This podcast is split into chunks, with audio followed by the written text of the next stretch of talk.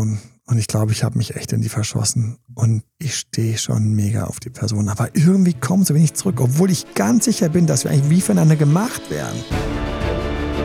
Herzlich willkommen zu Emanuel Alberts Coaching, wo Emanuel Erkenntnisse und Erfahrung aus über 20 Jahren Coaching teilt, damit du noch besser Ziele und Menschen erreichst, dabei weniger in typische Fallen gerätst.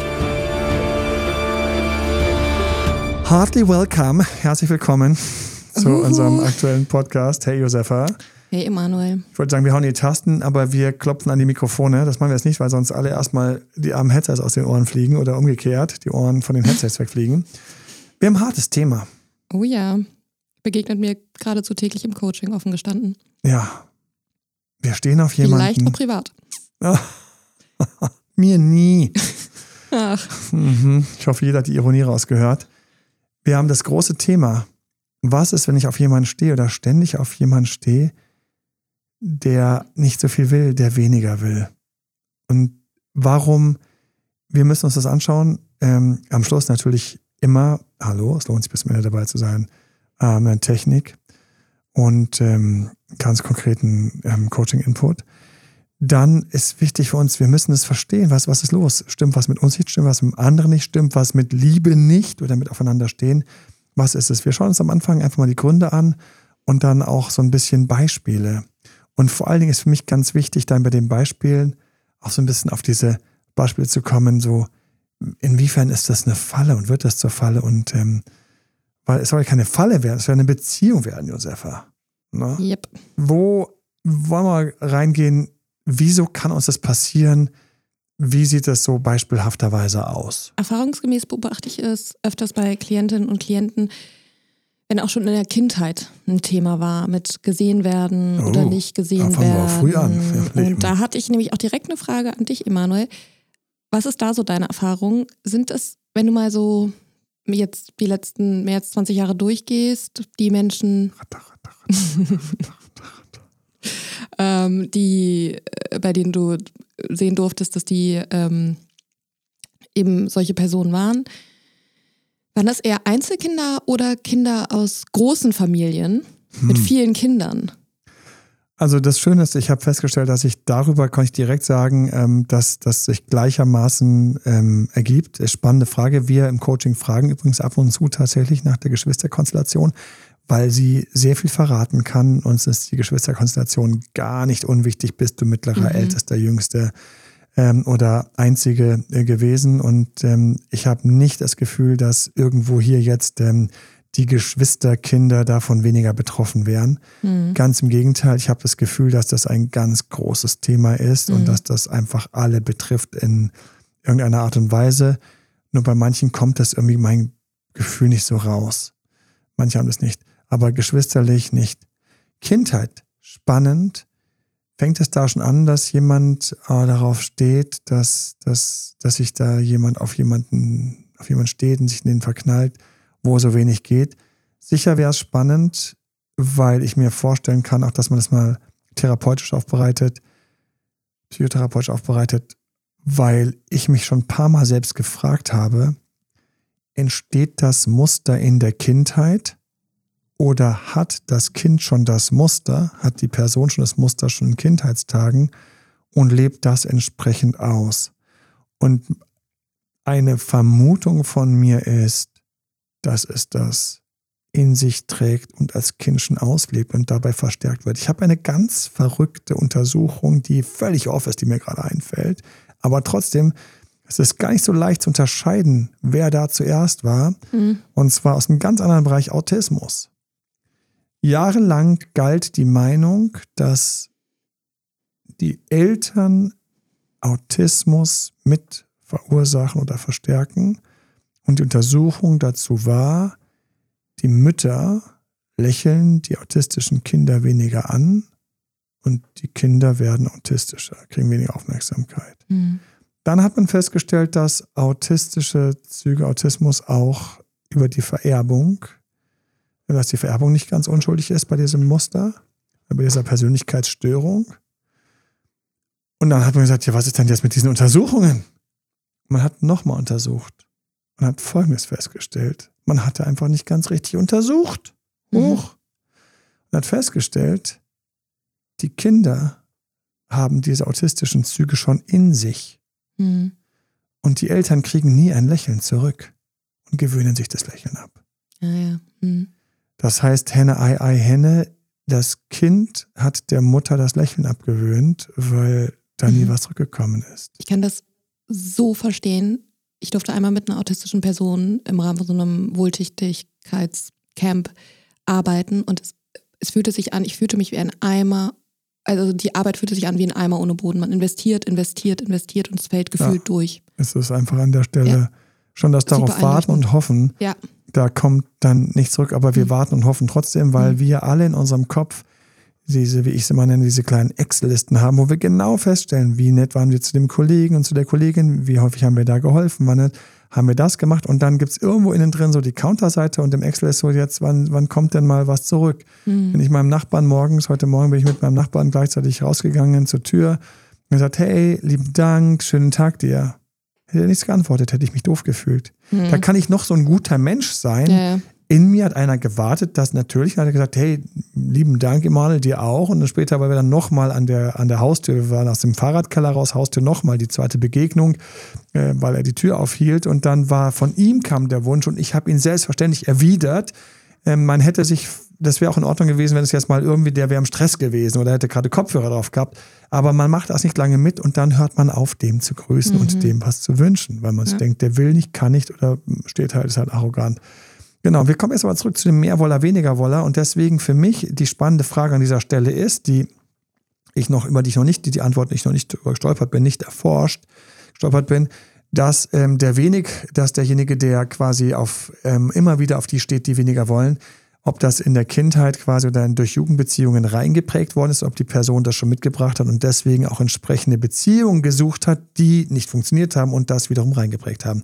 Und damit sind wir schon bei der ersten Sache. Wenn ich immer wieder auf welche stehe, die weniger wollen, ist es für mich ein Muster. Also für mich ist es kein Pech. Für mich ist es ein Muster. Und wir haben Ursprünge. Und jetzt, ich weiß, für alle, die das irgendwie betrifft, und ich, ich das Schlimme ist, ich kenne eigentlich keinen, den es nicht in irgendeiner Weise betrifft.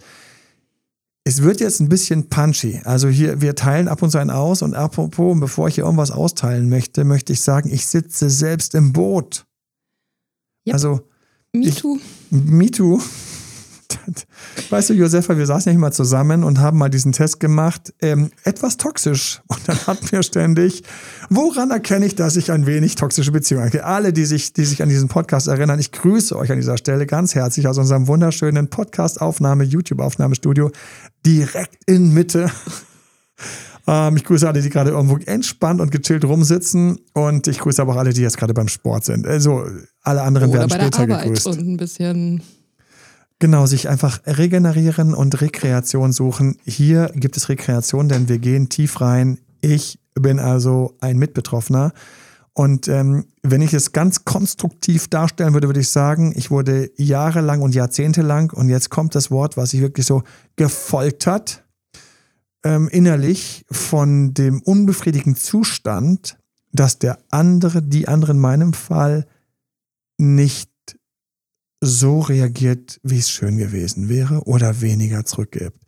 Und dass dann gleichzeitig irgendein Teil in mir, der Gott sei Dank ein wenig mehr Erleuchtung hat als der Rest, gesagt hat, da, da, da kann man was machen. Und ich war hin und her gerissen zwischen, ähm, das bringt eh nichts und was kann ich tun? Was kann ich tun? Am Ende vom Podcast. Yay. Oder Coaching. Yay. So, jetzt kommen wir in die Ursachenforschung. Den ersten, den wir rausballern, ist, und der ist noch nicht die Schuld so ganz bei uns ist, Eltern haben Elemente von Unerreichbarkeit. Das ist etwas, was ich ganz persönlich mit meiner subjektiven Erfahrung immer wieder bestätigen, bestätigt bekommen habe in all den Coaching-Fällen über all die Jahrzehnte, dass irgendwie bei den Eltern eine Unerreichbarkeit mitschwang, häufig der countergeschlechtliche Elternteil. Also in meinem Fall meine Mutter. In deinem Fall dein Dad. Sorry, Josefa. Oder aber der Elternteil, mit dem man viel Zeit verbracht hat, diese Unerreichbarkeit mit drin hatte. Unerreichbarkeiten gibt es aufgrund von tausend Varianten und ich möchte hier erstmal kurz alle Eltern grüßen und euch freisprechen, Ja. weil Ich auch. ganz vorneweg also meine Mutter wusste jetzt gar nicht, ich weiß gar nicht, ob die es hätte es anders oder besser machen können. Ja. Also eine ganz wunderbare Frau, eine liebe Frau und gleichzeitig sind einfach Themen, die mitgebracht worden sind, schon von der Vorgängergeneration. Ich habe mich dann auch gefragt, wie, wie weit zieht sich das durch? Mhm. Und ähm, es scheint sich sehr, sehr weit durchzuziehen. Ich habe auch noch eine zweite Antwort, die für mich ganz zentral ist, um zu verstehen, warum ich auf die stehe, die weniger wollen. Na, aber, ähm, und wir müssen auch noch eine dritte Frage uns anschauen, nämlich wie stark und wie hart ist das Muster? Also wie krass bin ich davon betroffen? Na, von ein wenig bis ganz krass. Drittens. Aber jetzt haben wir erstmal erstens die Eltern. Sie wiederum, weiß ich, hat von den Großeltern schon Kriegsgeneration Mhm. im Grunde genommen unglaublich viel Kühle eingeschenkt bekommen. Oder eigentlich nichts eingeschenkt bekommen, teilweise auf der Herzensebene. Das heißt, da war schon eine Verbesserung in der Generation zu uns, zu mir und meinen Geschwistern, zu meinen Geschwistern, mir. Also, die Eltern. Wenn wir an Prägungen sind aus dieser Zeit, dann musst du wissen, dass das tief geht. Ich habe gleich leider noch eine andere, die geht noch ein bisschen tiefer. Und das ist tief.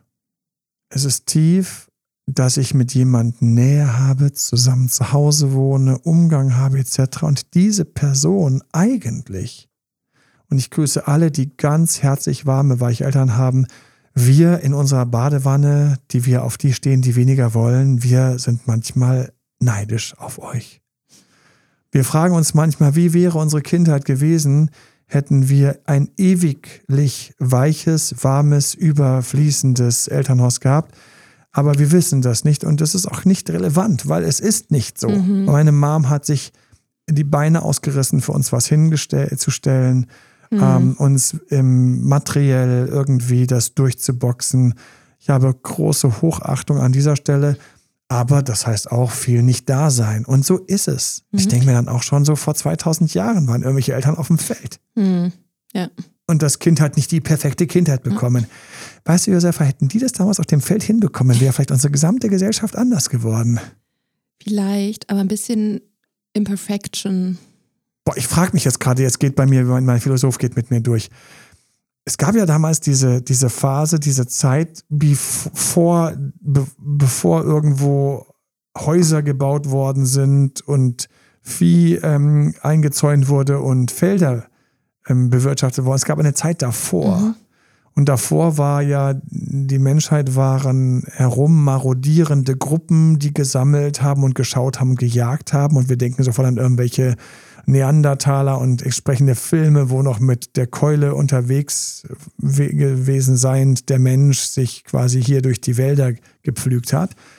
Und ähm, ich frage mich gerade, waren die lieben, liebevoller mit ihren Kindern, weil sie quasi ständig die irgendwie dabei hatten, während sie.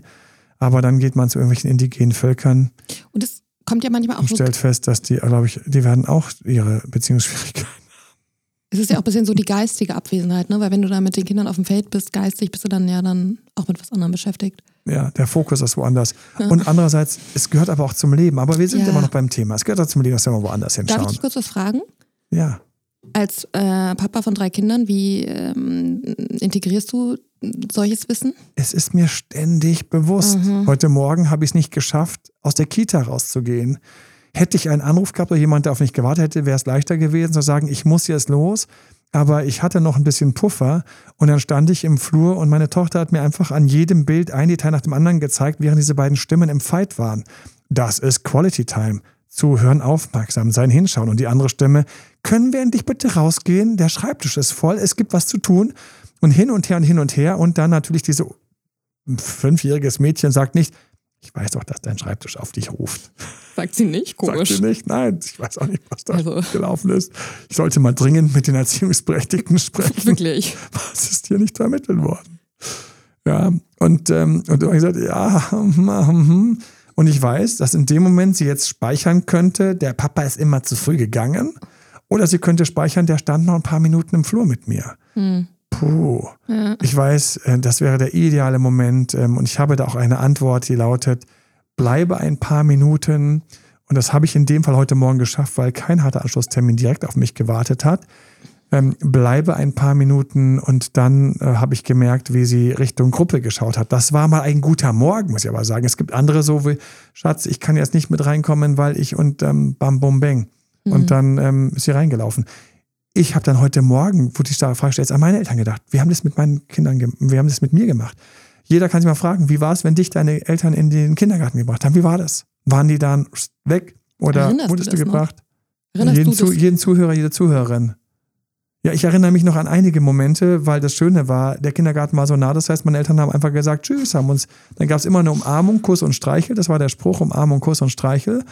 Und dann sind wir, ähm, das gibt es heute glaube ich kaum noch, aber dann sind wir die Treppe alleine runter, sind zwei Häuser lang auf der Straße als vier und fünf und sechsjährige umgelaufen, also völlige, also völliger Bruch der Erziehungsverantwortung. Ähm, ähm, aber das darfst du gar nicht.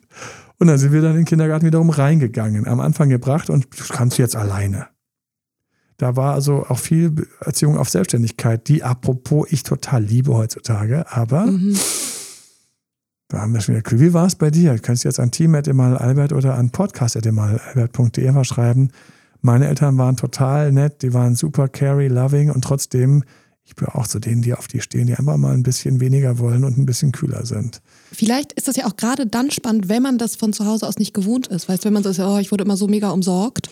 Und dann ist es was Neues. Und dann findet man das gerade spannend. Uh, da ist jetzt mal jemand, der mich nicht die ganze Zeit äh, betüdelt. Ähm, und gerade das macht den Reiz aus. Und dann hätten wir Reiz. Und mhm. Reiz ist etwas, was mich motiviert und etwas, was ich dann bei denen habe. Und wir sind ja auch ganz krass. Wir haben ja die, die weniger wollen. Und wir haben einfach die, die, wie man es so schön ähm, in unserem Working Title ähm, gemacht, was ist, wenn ich mich immer verliebe? Leute, die unerreichbar sind. Das ist ja noch eins drüber. Mhm. Ne? So, also die Eltern könnten schuld sein oder wir können schuld sein und die Eltern haben es herausgebracht. Auf jeden Fall, wir kommen unbedingt zum zweiten Punkt, der für mich essentiell ist und für mich so einer der großen Aha-Momente war. Weil ich muss es erst verstehen. Mhm. Wenn ich es verstehe, dann bin ich dort und wenn ich auch im Coaching bin, wir müssen aber reden, ich muss teilweise im Coaching herausarbeiten, diese Person, also ganz wenige sagen zu mir, ich stehe auf unerreichbar sondern die sagen, ich habe mich verknallt oder ich habe mich verliebt oder ich muss einfach immer an ihn denken.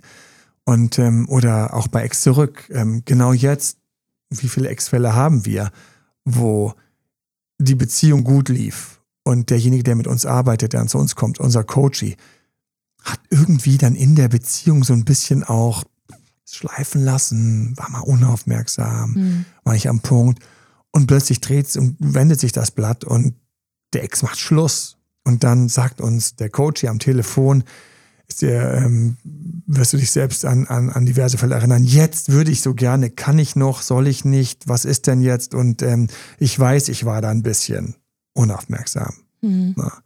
Wir ziehen zurück in den Faden. Für mich zweiter Punkt. Warum glaube ich, dass das noch viel tiefer als die Erziehung geht? Und wenn ich in das Warum der Unerreichbarkeit reingehe, dann muss ich mich mal ganz kurz fragen, was haben denn unerreichbare Menschen gemeinsam für mich? Hm.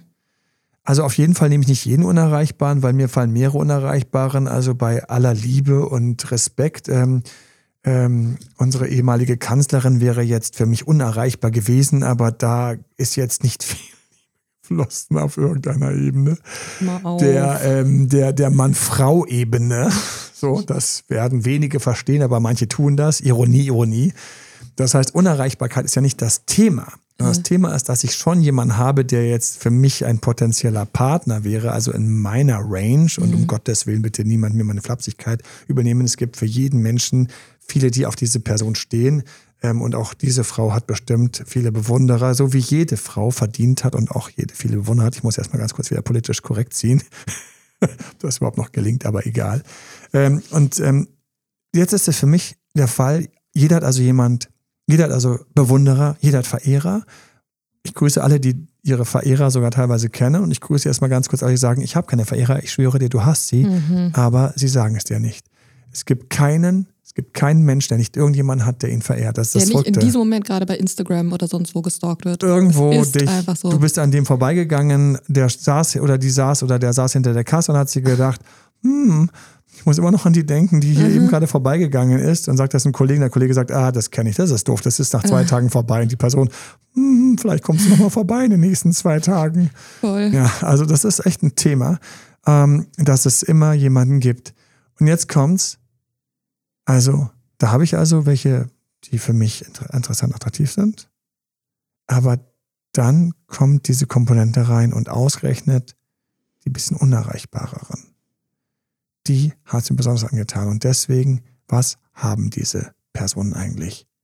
Frag dich mal ganz kurz. Geh mal an irgendeinen, eine heran in deiner Erinnerung oder im Hier und Jetzt, die für dich irgendwie nicht richtig erreichbar sind, wo du jemanden eigentlich hast, der weniger von dir will. Geh sie durch, beschreib sie. Viele die dann das beschreiben, sagen mir, sie finden die Person auch nach wie vor ein jetzt schon altes, aber trotzdem neues Wort in der deutschen Sprache cool. Viele, viele haben das Thema, dass sie irgendwie die Person als cool beschreiben würden. Viele finden übrigens, Achtung, ich schaue euch tief in die Augen, Ausreden. Nein, nein, nein. Der will schon so viel wie ich, der hat halt nur aufgrund von seinem Job weniger Zuneigung. Na? Der ist halt einfach beruflich sehr eingebunden oder die. Oder sie hat so viele Hobbys. Oder der toxische Ex hängt noch an ihr. Oder an ihm. Unten drunter Emanuel, Josefa, auch immer so ein Team, spüre ich ganz klar, dass diese Person eigentlich das genauso will wie ich. Das ist dann der unangenehme Moment, wo ich sagen muss, ja wirklich, leider lass uns mal anschauen, was ich da und da rausgehört habe, weil wenn wir das anschauen, verbessern sich deine Chancen, dass euch aus euch beiden was wird was ist es, was wir eigentlich haben? Und wenn ich ganz tief in die Psyche einsteige, dann haben wir nicht irgendjemanden, sondern wir haben jemanden, den du spannend findest, häufig auch hot, hübsch. Und jetzt kommt diese Note rein von Unerreichbarkeit und diese Person hat irgendwo so einen Hauch etwas, wo du nicht ganz rankommst und ich müsste fast sagen, die Person hat etwas leicht über dir stehendes irgendwie, wenn ich an die rangehe, mir, ich ziehe es einfach mal aus meiner Erinnerung, mach das mit. Hab Spaß mit deiner Psyche. Hier und jetzt. Welcome to Team Date Doctor und unserem wunderbaren Podcast. Hab Spaß. Geh bitte einfach kurz rein. Schnapp dir den, die letzte, die dir jetzt gerade einfällt, die auf irgendeiner Weise unerreichbar war. Ich weiß noch, einen Club, die hat mir sogar einen kleinen Einlauf verpasst. Keinen großen einen klitzekleinen, mich zurechtgewiesen. Und ich habe gemerkt, jetzt macht sie die Tür zu. Also quatschen und flirten, vergiss es. Mittelfinger war es nicht. Es war nicht das harte Brüske. Es war eher smart mit einem klaren Argument, nee, überhaupt, was soll das? So eine Nonchalance, und, ne, macht ja auch direkt. Und dann so noch die passende Schulter dazu. Hm. Und dann habe ich gesehen, wie zuerst körperlich Schulter und dann noch energetisch der Roller runter war oh, das fand ich gar nicht cool. Wo, wo ist denn das Gespräch, was eigentlich gerade hätte entstehen können? Wo ist denn wenigstens der Austausch? Wenigstens, um festzustellen, dass man sich gut versteht. Nichts von alledem. Alles weg. Und in dem Moment, die Komponente, auf die ich gerade hinaus möchte, ist, war da diese Unerreichbarkeit? Und wenn ich das, wenn ich tief genug in mir ganz ehrlich reingehe, wie wenn sie ein paar Treppenstufen über mir stehen würde. Mhm. Wenn ich mich auf eine Treppe stelle, stell dich ganz kurz in die Mitte einer riesigen Treppe. Eine riesige Treppe. Irgendwo aus der Unendlichkeit links unten geht sie hoch und irgendwo in der Unendlichkeit rechts oben geht sie. Und du stehst in der Mitte dieser Treppe. Wenn ich diese Frau jetzt wohin stellen würde, ich könnte sie gar nicht unter mich stellen, weil unter mir würde sie ja sagen, oh, ähm, das ist aber spannend, dich kennenzulernen, aber meine Bedenken wären zwar so und so, aber die Bedenken sind nicht so schlimm. Ne? Lange her, aber ich kann das immer noch ganz klar einstufen. Sie würde zwei, drei Stufen so neben mir rechts ein wenig weiter oben ist. Liebe Zuhörer, lieber Zuhörer, wo hast du die Person hingestellt? Josefa, wo hast du die Person hingestellt? Hm, schon so ein paar Stufen über mir. Ja. Und das gilt für alle, mit denen ich spreche, was ich spüre. Ich spüre, dass sie eigentlich die Person kaum schaffen, unter sich zu kriegen, mental. Mhm sondern irgendwo so vor allem dieses Reiz des Unerreichbaren, was eher über Man fühlt sich auch selber so ein bisschen so klar, dass man so, am Anfang fühlt man sich ein bisschen so, als ob man sich selbst belügen würde, wenn man die Person dann so unter einstellt, dass man so ein bisschen, ja, es braucht halt echt Übung. Immer wieder Wiederholung. Erst dann fühlt es sich natürlich an. Ja, und du ziehst schon ins Coaching rein. Ich bleibe bei deinem ersten Gedanken. Ja, Kannst mega. nicht lassen, Emanuel. Man versucht, Ne? man versucht, man versucht es vielleicht sogar. Die meisten versuchen es gar nicht. Also ich wäre nicht auf die Idee gekommen, das zu versuchen, sondern wenn die mir eingefallen ist, dann war die zwei, drei Stufen einfach über mir. Nach dem Motto, wenn sie jemals dort rauskommt, dann habe ich aber noch ein Gespräch bei dir gut. mir fällt gleich die nächste ein. Und dasselbe Thema in grün und in blau und in rot. Yep. Und jetzt kommen wir zu dem, was ich eigentlich dir zeigen will, ist, wenn ich, wenn ich daran, wenn ich daran denke, wenn ich das zusammenfasse, dann ist es eigentlich so, dass ich auf jemanden stehe, der eben leicht über mir steht. Und das macht für mich total Sinn. Da brauche ich keinen Biologen, niemanden, um zu verstehen, dass natürlich hier in dieser Schöpfung, in, auf dieser Erde, mit diesen Wesen, wie wir hier als Tiere drauf sind, weil wir sind Säugetiere. Und ich grüße alle, die Eckart Tolle gehört haben, ähm, The Power of Now jetzt und ähm, sich an diese Passage erinnern, dass ähm, wir sowieso einen Stress damit haben, wenn wir behaupten, wir hätten, wir wären keine Körper, keine Säugetiere, mhm. sondern nur Mind und Mind over Matter und Bam, Bam, Bam. Mhm. Nein, hier und jetzt, wenn dir einer in die Fresse haut und die Schmerzen durch deinen Körper gehen und die ganzen Stresshormone in deinem Kopf und im zentralen Nervensystem ausgeschüttet werden, dann spürst du, dass du ein Säugetier bist, was gerade eine kassiert hat, genauso wie wenn ein Hund geschlagen worden wäre oder irgendjemand Gott bewahre, aber körperlicher Schmerz der zeigt uns immer ganz schnell, wie sehr wir uns um unseren Körper kümmern müssen. Wir sind mhm. also Körper und wir stehen in der Evolution von all diesen Säugetieren. Und es ist einfach so, dass wenn ich mit jemandem zusammenkomme, der vielleicht ein bisschen über mir steht, das hat zwar gewisse Nachteile jetzt so manchmal, aber vor allen Dingen hat es unglaublich reizvolle Vorteile. Oh, ich weiß, dass ähm, zum Beispiel die Woche war ähm, ein, ein, ein Event in Berlin und da war eine große Berühmtheit, eine global berühmte Persönlichkeit in Berlin. Und reihenweise weiß ich von Bekannten, die da alle ähm, hin wollten, teilweise sich Karten gekauft ah, haben. E. Oder, oder, oder wie bitte? Nee, wollen wir gar nicht, ich will es jetzt gar nicht. Immer. Und viele auch, die an Karten gratis rangekommen sind. Ich habe kurz reingefühlt, jetzt nicht, ich habe wieder so Bauchgefühl, nee, sowas kann ich mir auch reden im Internet anschauen, die sogar länger gewesen wären als der Auftritt. Und ähm, warum ist das so? Wir haben einen unglaublichen Sog, der es auch erforscht, eben zu wichtigen Menschen oder Menschen, die keiner Gesellschaft wichtig sind, weil wir uns davon vieles, Achtung, unterbewusst erhoffen. Und es ist, es adelt uns psychisch richtig, wenn wir gestern zum Beispiel in einem Club waren und da war jemand ganz Wichtiges dann ist dieser Club und dass wir dort waren an unserer Psyche einfach das einfach als richtiger mhm. ausgewertet. Es war richtig. Ich war dort, der war dort. Wow. Mhm. Ich bin nicht auf die Idee gekommen, es war falsch, in dem Club gewesen zu sein. Ja, wenn mir irgendein berühmter Schauspieler ähm, im Vorbeigehen plötzlich ähm, mir kurz in die Augen schaut beim Einkaufen, ich, oh, mein Gott, da drehe ich mich um, die Person geht weiter und keiner sagt was, aber ein paar andere drehen sich auch heimlich um, dann würde meine Psyche nie auf die Idee kommen zu sagen, also heute war es ja größte Quatsch, in den Supermarkt zu gehen. Ich würde sagen, wisst, wisst, wisst ihr, wer gestern da war? Und selbst meine Stimme fängt dann an, so zu sprechen. Also wir haben diesen unterbewussten Drang nach etwas, was über uns steht, dort sein, zu sein, nah zu sein. Und diesen Teil bitte ich dich ganz einfach mal kurz, nimm den in den Arm. Wir müssen mit dem Körper ganz weich umgehen. Das sind Sachen, die sind bei uns einfach, ich bin mir sogar an, dass das tief eingewurzelt ist, genetisch sogar, das Programm, das wir versuchen, dass wir versuchen mit jemand, der irgendwas besser, stärker kann, mhm. jetzt früher, keine Ahnung, ähm, die Springmaus, die sich zu der noch stärkeren Springmaus hingezogen fühlt, weil mit dieser stärkeren Springmaus sind die Kinder wieder noch stärker. Das ist tief, tief, tief verwurzelt, tief, ein, tief einprogrammiert. Und deswegen ist das erste Mal, wenn ich über solche Sachen stolper, ich bin kurz lieb zu mir. Mhm. Counterintuitiv, ich weiß, aber hier, Du hast gerade wie ich mit meiner Hand meine Schulter streichel. Ich habe mich gerade im Arm, ich habe die Arme nicht verschränkt, sondern ich umarme mich hier ganz kurz und sage, hey, du willst doch nur das Beste. Wir sind ganz kurz lieb zu uns. Wir verfluchen nicht, ja, meint over matter, wie kann man? Nein, ich verstehe, du willst dich mit dem Besten fortpflanzen, was hier rumläuft. Ich streiche meinen Körper.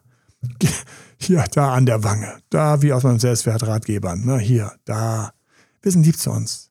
Natürlich will ich mich mit dem Besten, was hier rumrennt, paaren. Das ist das, das Urprogramm, auch wenn ich gar keine Kinder mehr will. Dieses Urprogramm läuft weiter. Mhm. Und das ist für mich ein, eine wichtige Erkenntnis, dass mein Körper nichts dagegen hat. Ich hätte nichts dagegen. Also, wenn jetzt hier irgendwie ähm, von mir aus wirklich der, ähm, die einflussreichste Person der Welt zur Tür reinkommen würde, dann hätte ich nichts gegen ein Gespräch mit dem. Na, ich keiner. schon, also. Du auch nicht. Ja, ich grüße jeden, der gerade diesen Gedanken mit mir teilen kann. Wenn jetzt eine super einflussreiche Person reinkommen würde, wahrscheinlich würde ich sagen, Josefa, wir müssen den Podcast morgen weitermachen. Du würdest sagen, natürlich Emanuel, toi, toi, toi. Und ähm, wenn ich. Ich würde kann, sagen, wir müssen vorher noch eine Story machen, Emanuel. Ja, genau. Lass uns mit dem eine Story machen oder mit der. Genau, hm. lass uns eine Story machen.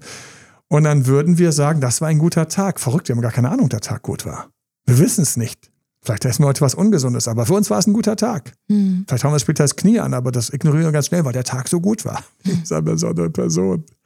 Die Psyche ist nicht abgefahren. Ich oh, muss ja. immer wieder lachen, wenn ich über unsere Psyche mhm. nachdenke. Wir haben eine total abgefahrene Psyche. Die ist schon ziemlich cool. Und das Programm dahinter ist auch total einfach. Kommen stärkere Kinder raus, haben die mehr Chance gehabt im Überleben. Mhm haben in ihrem Dorf eventuell überlebt, als es knapp war, haben in ihrem Dorf überlebt, als es wichtig war, zusammenzuhalten, haben in ihrem Dorf überlebt, als es anfing, Krieg zu geben. Und ähm, wir sind die Kinder von all denen über Jahrtausende, die am besten überlebt haben, weil alle anderen sind irgendwann rausgeflogen. Und das ist einfach etwas, dazu sage ich ja und streiche kurz meinen Körper. Ich danke meinen Vorfahren, ganz kurz meinen Ahnen an dieser Stelle, dass sie gekämpft haben. Hätten sie es nicht getan in der einen oder anderen Weise, ich wäre gar nicht hier. Hm. Fertig. Wir sind wirklich die Kinder der erfolgreichsten, der erfolgreichsten im Sinne des Überlebens und sicherlich auch Gott sei Dank im Sinne von Herzlichkeit. Alle Fähigkeiten waren in verschiedenen Momenten in all den Jahrhunderten, Jahrtausenden nötig. Und wir sind deswegen, für mich sind wir, wir sind Kinder und wir tanzen auf einer Bühne. Und auf welcher Bühne tanzen wir? Wir tanzen auf der Bühne, dem Höhepunkt sämtlicher Vorfahren. Wir mhm. sind der Höhepunkt vor denen. Das kann man sich gar nicht bewusst machen. Da hat man auch eine Achtung bedeutet. vor, das will man dann auch irgendwie nicht so ja, wir sind der Höhepunkt. Wir, mhm. wir, wir sind alles, was die gemacht haben, hat dazu geführt, dass du, liebe Zuhörer, lieber Zuhörer, jetzt existiert. Mhm. Das ist total krass. Mhm, total. Da habe ich mal ganz kurz auch Ehrfurcht und Danke, Dankbarkeit. Und wir kommen wieder zurück. Jetzt stehen wir also auf die, stehen wir also auf die, die weniger wollen. Wir stehen auf die, die unerreichbar sind, weil sie irgendwo über uns sind. Ich habe selten erlebt, dass jemand auf jemanden steht, der unerreichbar ist, der unter einem ist. Ja, also der unerreichbare Fan, der jetzt gar nicht ans Telefon geht, ähm, das habe ich eigentlich am Telefon noch nie gehabt. Meine Nachbarin steht seit drei Jahren auf mich. Ich sehe es jedes Mal. Jetzt ist sie gerade für eine Woche im Urlaub. Emanuel, ich habe ein Problem. Wie kriege ich die jetzt? Die Woche fehlt mir. habe ich noch nie gehabt. Aber ich habe eher sowas gehabt wie meine Nachbarin. Die hat ab und zu mit mir mal an der, unten, an am Briefkasten und äh, an der Mülltonne geflirtet. Ganz sicher, Emanuel. Der hat immer so nett gelächelt. Und ich denke mir so, war es Flirten, war es Lächeln, war es Freundlichkeit. Aber offensichtlich ist diese Nachbarin unerreichbar und das führt jetzt zu einem Coaching und wir müssen uns überlegen, wie wir mit der Nachbarin vorwärts kommen. Deswegen noch eine Sache, die für mich jetzt wichtig ist, bevor wir zum dritten Punkt kommen. Wie krass unerreichbar, unerreichbar. Ich glaube nicht, dass jeder jetzt ständig jemanden braucht, der über ihm steht glaube tatsächlich, dass ganz viele Paare sich finden, die Augenhöhe haben. Aber das sind nicht die Paare, die wir jetzt gerade hier im Coaching haben oder im Podcast haben. Die haben, obwohl sie diesen, diesen Wunsch haben, dass der Gegenüber natürlich ein toller Fortpflanzungspartner ist, haben die aufgrund einer sehr speziellen inneren Nähe häufig Ähnlichkeit, häufig viele Parallelen teilweise auch viel Zeit zusammen, bevor sie sich entdeckt haben. Manche haben es gleich, manche später erst, dass sie entdecken, dass sie ein Paar sind. Warum schlägt es dann bei denen nicht zu? Warum, warum, warum sind die nicht darum getrieben, dass irgendwie hat sich jetzt, hat sie sich jetzt mit dem mittleren Bruder zusammengetan, der größere wäre noch viel stärker gewesen. Ne? Ich glaube, dass dieser Drang, ähm, dass es stärker, besser und so weiter sein muss, dass der auch mal in Frieden sein kann. Mhm. Ich glaube, dass der in Frieden sein kann, wenn zwei sich treffen, bei denen die Weichheit, die Augenhöhe, diese Sachen da sind und dass dann etwas anderes einrastet. Mhm. Dann sind andere Kräfte am Werk. Für mich sind dann die Kräfte am Werk von Sicherheit, Geborgenheit, weniger Stress, Stressvermeidung, Total. all solche Sachen. Mhm. Und es sind auch Leute, die sagen, was, es gibt jemand, der sich in Beziehung coachen lässt. Wir beide haben uns in der, haben uns damals in der Volksschule kennengelernt, als wir 15 waren und haben geheiratet. Oder wie, wie haben ähm, ganz liebe Grüße an der Stelle auch wieder aus einer Nachbarschaft von mir. Ja, dann habe ich ihn mitgebracht, waren beide noch relativ jung. Dann hat er morgens meine, haben, haben meine Eltern ihn begrüßt, weil sie haben schon gesehen, hoch, da sind mal ein paar neue Schuhe, die da noch im Flur stehen. Und, und happy ever after. Mhm. Aber ohne Fragezeichen. Es ist auch so ein bisschen dieses Hollywood. Wir werden auch so ein bisschen so geprimed, dass alles ein bisschen so dramatisch, leidenschaftlich sein muss, damit es Liebe ist. Ne? Das Mhm. ist fatal auch ein Stück weit. Ja, und wir, wir haben auch manchmal das Gefühl, dass er ständig kribbeln muss und so weiter Ja. und so fort. Mhm. Aber ich sehe, dass hier Leute abbiegen einfach relativ früh oder relativ klar, weil es einfach wie ein Einrasten war. Mhm. Und dann ist plötzlich nicht mehr das Wichtigste, wo wäre noch stärker und noch besser und unerreichbar gewesen, sondern diese Person bewundern sie. Mhm. Sie bewundern diese Person. Ja. Sie finden diese Person großartig. Das heißt, wir haben diese ganzen Liebesverknalltheitshormone. Das heißt, der andere steht für uns auch auf einer Treppe über uns. Mhm. Aber Achtung, bei dem stehen wir auch auf der Treppe drüber. Und das ist natürlich dann das, das ist dann so glückliche Liebe. Voll. Das ist sehr glückliche Liebe. Auch die haben ihre Herausforderungen in all den Jahren und Jahrzehnten. Ich glaube, was dann, wie die trotzdem kippen könnten, und wir kommen wieder zu denen zurück, zu denen wir gehören, wo wir im Boot sitzen, ja, row the boat, wir äh, rudern uns hier den Beziehungsfluss rauf und runter in der Hoffnung auf Glückseligkeit und Erfüllung. Ich glaube, was passiert ist, wenn ich so einer Liebe nicht begegne, dann suche ich nach einem anderen, aber genauso nach einem adäquaten Kribbeln irgendwo, nach irgendeinem Kribbeln, was mich mitnimmt. Und dann kann ich da reinfallen und dann kann ich, glaube ich, dieses Muster verstärken, dass ich noch mehr auf jemanden stehe, der nicht erreichbar ist. Außerdem würde ich dieses glückliche Paar jetzt nehmen und aus irgendeinem Grund würden die sich trennen, habe ich große Sorge, wie deren nächsten Beziehungen aussehen. Ich habe häufig gesehen, wie jemand zu uns kommt. Ich grüße all diese, die sich jetzt auch angesprochen fühlen mögen. Du kommst aus einer schönen Beziehung. Du hattest sechs, fünf, sieben, acht, zwölf, drei, 25, 34, 40 Jahre, zwei Jahre, sieben Jahre, alle Varianten habe ich schon gehabt. Und es war rund. Es war eine schöne Beziehung. Und dann ist irgendetwas passiert. Schicksal, Ego, Veränderungen. Irgendwas ist passiert. Und in dem Moment, wo etwas passiert ist, ist die Beziehung kaputt gegangen und plötzlich warst du auf dem Singlemarkt. Und bist nicht nochmal jemanden begegnet, wo du eigentlich dich in einem Augenhöhe-Partner verliebt hast, sondern wo diese andere Kraft nach höher, weiter, mehr dich leider ein bisschen gecatcht hat und du hast es gar nicht gemerkt. Es hat dich gecatcht, hat dich mitgenommen. Und während du dich angefangen hast, ein bisschen zu belügen, dass diese Person dich eigentlich genauso mag wie dich, wie du sie, hast du unten drunter gleichzeitig auch gespürt, nein. Und ich grüße nochmal alle die, und damit kommen wir zu richtig dieser Kernemotion. Ich stehe auf die Person, der wäre so cool. Und ich weiß doch, dass der auch was für mich hat. Sagt die eine Stimme und die andere Stimme sagt, hm, vielleicht auch nicht, weil ich fühle es gerade nicht. Ich schaue auf mein Handy gerade zum zehnten Mal. Und deswegen ist für mich ganz wichtig, hat er gesagt, es gibt noch einen dritten Punkt, wie stark ist das? Meine Erfahrung ist, das darf nur so und so stark sein, sonst bist du raus. Sonst wird es sehr schwer mit einer Beziehung. Ne? Mhm. Ist die Person nah an dir dran? Gute Chancen. Ist die Person ein bisschen weiter weg? Werden die Chancen sehr schwer. Auch mit Coaching. Wir coachen. Wir coachen. Und wenn es dann zu krass wird, dann sagen wir im Coaching, die Person ist zu weit weg von dir. Zu toxisch. Zu besetzt. Zu sehr in der Vergangenheit. Zu sehr im Ego. Oder einfach nicht stark genug bei dir. Und das ist natürlich immer ein Moment, wo unser Selbstwert natürlich kämpft und sich aufbaut und sagt, nein, das muss doch. Ich weiß, aber vielleicht muss es nicht. Ich hatte noch ein paar Techniken oder Technik oder eine Technik ähm, angekündigt. Josefa gibt mir die ganze Zeit ganz dezent das Zeitzeichen. Danke dir dafür. Ich kann mal eine Brille aufsetzen, um zu sehen, wo wir überhaupt sind, aber das mache ich jetzt. Mal jetzt. Äh, und zwar, aber ich will trotzdem noch hier in unserem Dokument bleiben. Was machen wir denn jetzt? Technisch. Mhm. Was, wohin führen wir Leute im Coaching unter anderem?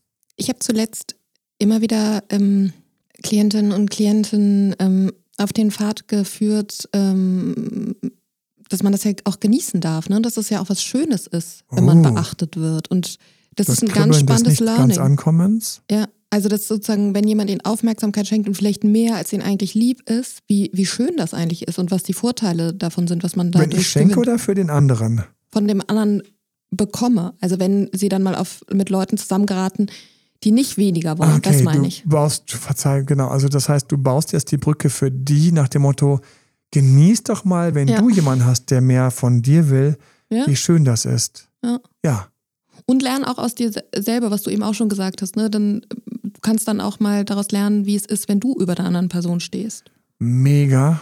Perspektivwechsel. Mhm. Perspektivwechsel ist Gold Key. wert und Voll. gehen wir ganz kurz rein, hier und jetzt. Gehen wir einfach ins Coaching in diesem Podcast. Du hast dich eben an die erinnert oder vielleicht auch zu der Person, auf die du gerade stehst, die auf der Treppenstufe ein, zwei Stufen hoch wäre. Und es ist unglaublich wichtig, auch mal zu erleben, wie es ist, wenn du auf der Treppe stehst. Das Mhm. spürst du auch. Du greifst dann kaum zu deinem Handy, weißt sowieso genau, was du schreiben willst und das, was du schreibst, funktioniert, weil es dir egal ist. Und wenn es nicht funktioniert, ist dir auch egal, weil es dir egal ist.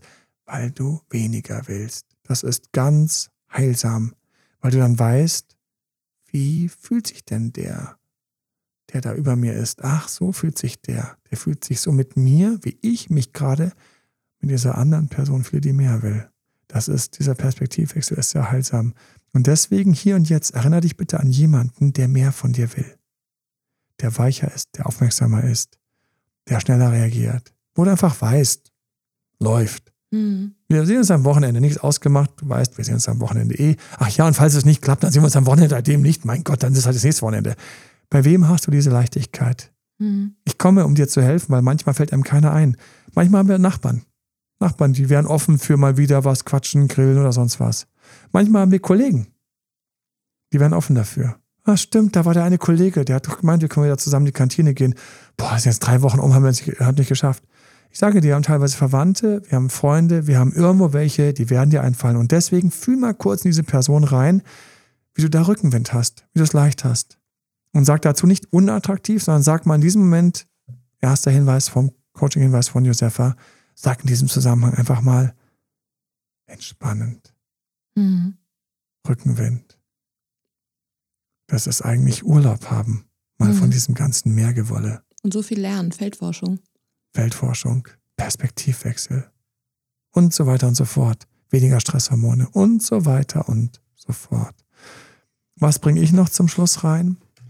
Ich bringe rein, dass ich, als ich das gemerkt habe, gewusst habe, okay, krass, ich stehe auf jemand, der weniger will. Ich stehe auf die, die unerreichbar sind. Und ich habe für mich ganz klare Entscheidungen getroffen.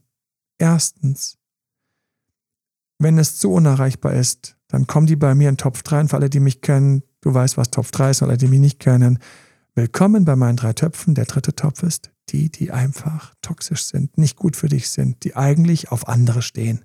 Und die bitte deswegen auch, da muss ich kurz mal meinen Ego-Schatten springen, bitte jemand anderes haben sollen, weil sonst ist das für mich die pure Folter, weil ich würde bei denen ständig in Habachtstellung sein, ständig loslassen müssen. Und das sind Beziehungen, wenn du sie eingehst, die sind toxisch. Du kriegst im Grunde genommen nichts zu hören, kriegst vielleicht in einmal in einem Monat, einmal in zwei Wochen überhaupt ein Date, eine Absage, eine Zusage. Wir sind um acht verabredet, dann heißt es um neun, ich komme später, um zehn ähm, geht da gar niemand dran, um halb zwölf heißt es, kann ich jetzt noch kommen, weil es zu spät, du denkst ja, okay, scheiß drauf, schluckst dein Ego runter, sagst, na gut, komm, und um halb zwei heißt es dann, jetzt wäre ich wirklich da. Und du bist einfach nur fertig mit der Welt, während ein anderer den Türöffner drückt. Um dann jemanden zu haben, der müde ist, unausgeglichen ist, nur in seinem Ego ist und du denkst aber, one for the team, so wird eine Beziehung draus. Und ich sage dir, selten, wenn das normal ist. Das ist halt mit den ganz unwenig Wollern. So, das heißt, die sind für mich Top 3 toxisch. bleibt mir fern. Wenn ich mich in die verknalle, dann gebe ich, gibt es auch eine kleine Streichlein für meinen Körper. Nein, nein, nein, nein, gut, dass das nichts wird. Wirklich nicht, sagt eine Stimme. Ich so, bitte nicht, bitte, bitte nicht. Einfach nein. Und äh, manchmal braucht man drei, vier Mal auf die Fresse, um diese Weisheit zu entwickeln, weil Weisheit entwickelt sich ja häufig aus den negativen Erfahrungen. Dann haben wir die, die sind schwer. Die sind in, in Erreichung, aber schwer. Da kann ich dir jetzt schon sagen, da willst du mit Coaching ran. Da willst du mit Coaching ran, weil du bist so viel in dem Wollen und in deinem Wald von deinen Projektionen, dass die Person vielleicht doch will, aber eigentlich nur und so weiter und so fort, dass du brutal viele Fehler machst. Welche Fehler? Erzähle ich dir gleich noch. Du machst brutal viele Fehler. Mhm. Du willst einen Coach an der Seite haben. Du willst mit einem von uns darüber schauen und willst feststellen, oh mein Gott, oh mein Gott, das ist so zu interpretieren, das ist so zu interpretieren. Oh mein Gott, oh mein Gott, mhm. ähm, das war keine Zuneigung. Oh, das war Zuneigung. Ah, hier hätte ich Ja sagen können, ah, hier hätte ich Nein mhm. sagen können. Weil wir das, das Bindestück sind, das dann quasi die Brücke zwischen euch beiden ermöglicht. Mhm. Der Idealfall ist, die Person will noch ein bisschen weniger als mhm. du, ist nicht ganz so unerreichbar, mhm. weil dann kribbelt es, dann kribbelt es und gleichzeitig, gleichzeitig wirken die Sachen, die du bei uns lernst, Podcast, yep. aus YouTube-Videos, aus dem Coaching, vielleicht mal eine Session oder zwei, wo du reingegangen bist, um auf die Spezialitäten von dieser Person zu achten, dann wirken die auch stark genug, weil für diese Person du immer noch tatsächlich nicht so weit weg bist. Und dann passiert ein kleines Geheimnis, ein kleines Wunder, eine kleine Magie und die wünsche ich dir von ganzem Herzen und mit der möchte ich dann in diesem wunderbaren Tag lassen, nachdem du es natürlich ein Like gegeben hast, fünf Sterne und vielen, vielen Dank für den ganzen Support und diesen Podcast unbedingt weitergeleitet hast an jemand, der genau da immer wieder auf Unerreichbare steht. Voll. Und ich freue mich schon, euch diese Magie im Coaching näher tragen zu dürfen, ne? Für alle, und, die sich trauen. Und deswegen, jetzt kommen wir zu dieser Magie, die hier passiert. Du bist ja mal in deinem stärkeren, mal in deinem schwächeren Ich, mal in deinem glänzenderen, strahlenderen und mal in deinem weniger glänzend strahlenden. Und wenn du jemanden hast, der ein bisschen weniger will, ein bisschen unerreichbar ist, dann ist es richtig schön, dir in deiner Entwicklung zu helfen, dass du auch ein bisschen stärker in deinem Selbstwert bist, ein bisschen mehr verstehst und einfach ein paar Techniken hast, die dann für dich, mit denen du dich schützen kannst, wenn du mal kurz irgendwo gestolpert bist. Oder wenn du mal kurz irgendwie dann nochmal in alte Gier gefallen bist und alte fanartige Bewunderung. Und das ist möglich. Und wie du das machst, wie du das machst, läuft es rund, weil der andere sich wohlfühlt. Er hat dann in dir einen Augenhöhepartner gefunden, du bist über dich hinausgewachsen und dann ist dein Partner für dich im Grunde genommen wie ein leichter Sog, dich in dein stärkeres, schöneres, strahlenderes Ich weiterzuentwickeln, mhm. was du ja jetzt in dir trägst. Und mit diesem schönen Gedanken und dich von Herzen in deinem schöneren, stärkeren, strahlenderen, helleren, leichteren, smarteren, entspannteren Ich möchte ich dich in diesen wunderschönen Tag entlassen. Vielen Dank für eure Feedbacks, eure Fragen. podcast.emalalbert.de und wie gesagt, teilt den Podcast, mhm. wertet ihn mit fünf Sternen. Wir freuen uns von ganzem Herzen für all eure schönen, über all eure schönen Feedbacks. Bye, bye. Bye. Das war Emanuel Alberts Coaching-Runde. Mehr Infos zu Coachings und Trainings bekommst du auf www.emanuelalbert.de und speziell zum Beziehungscoaching auf www.datedremanuel.de.